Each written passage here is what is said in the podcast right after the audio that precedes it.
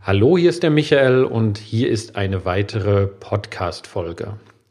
Ein Teilnehmer hatte mich in einem Seminar gefragt, wo wir das Thema Kundensegmentierung durchgegangen sind, ob es denn okay ist, Kunden zu segmentieren oder auch zu kategorisieren, weil er sagte, er wollte alle seine Kunden, die er hat, gleich, gleich behandeln.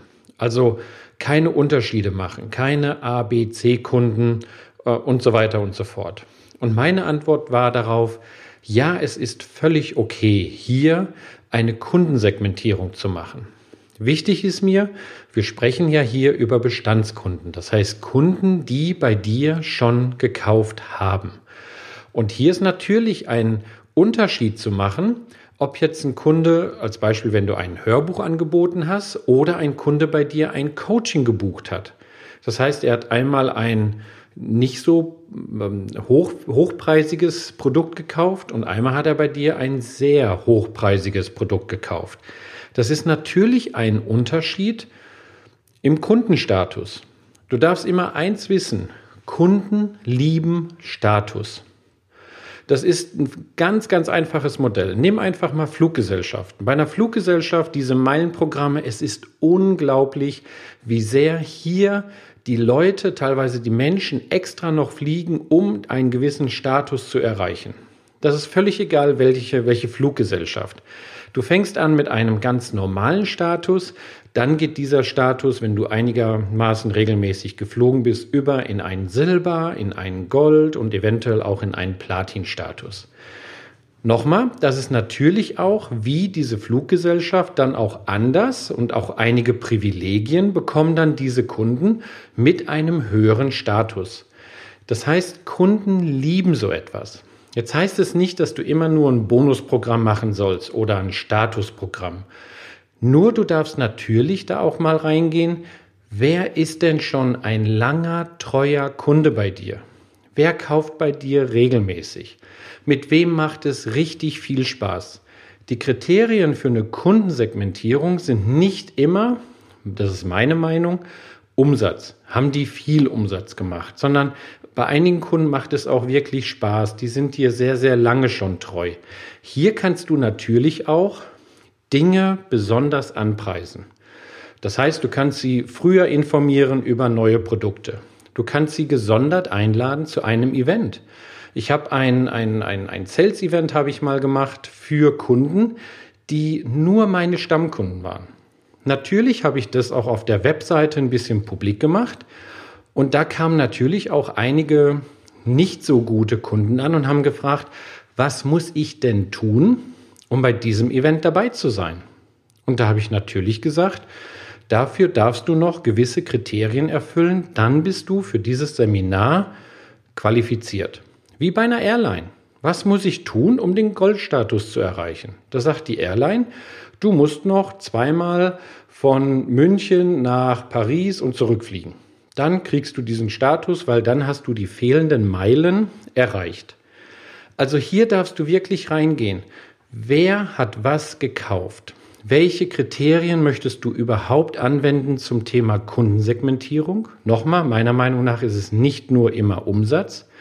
Und das kannst du auch nach draußen kommunizieren. Nochmal, Kunden lieben Status. Und diesen Status darfst du auch in deinem Unternehmen festlegen, egal wie groß das Unternehmen ist.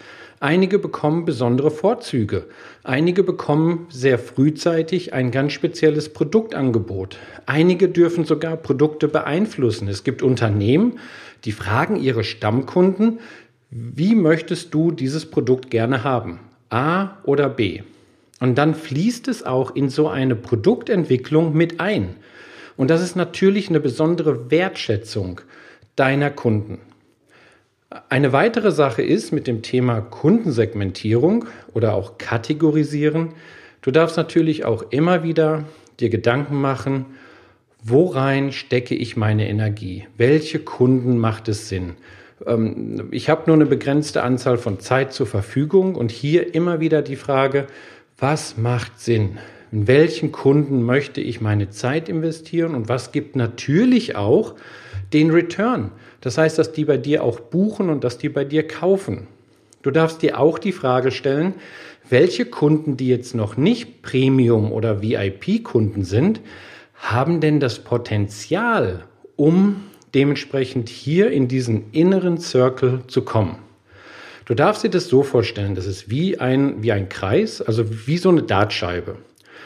Und Kunden, die das erste Mal kaufen oder ein nicht so hochwertiges Produkt, wir machen das mal an einem Hörbuch, du hast ein Hörbuch, treten in den ersten Ring von dieser Dartscheibe ein.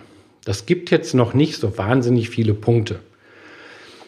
Wenn Sie das Hörbuch gekauft haben, dann geht es eventuell weiter, dass Sie sagen, oh, ich buche ein Eintagesseminar, wenn du jetzt zum Beispiel Coach bist. Ein Eintagesseminar ist schon mal höherwertiger und hat auch ein bisschen mehr Kontakt zu dir selber als Coach. Ein Hörbuch ist ja noch sehr anonym, der hat noch nicht einen direkten Kontakt zu dir. Dann kann es sein, also den nächsten Circle, dass es dann von einem, von einem, von einem Seminar mit mehreren Leuten in ein Coaching geht.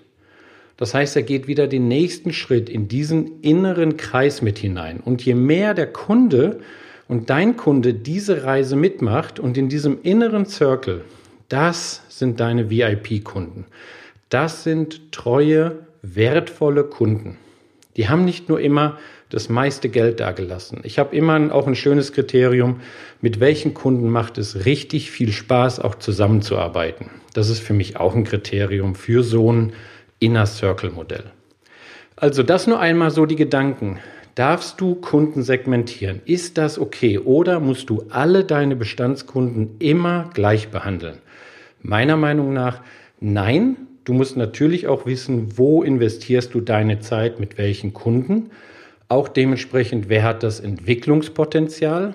Und das nächste ist ja auch, Kunden lieben diesen Status. Wenn du ein besonderes Event machst, wenn du einen kleinen, kleinen Workshop machst, wenn du, ein, wenn du ein Roundtable machst zu einem gewissen Thema und du lädst dazu, dazu nur deine wertvollsten Kunden ein, dann ist das eine tolle Sache und völlig okay.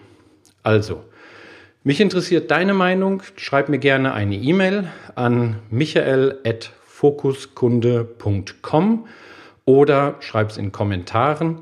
Ähm, ich freue mich immer über dein Feedback und auch über deine Bewertungen. Also viel Spaß dabei.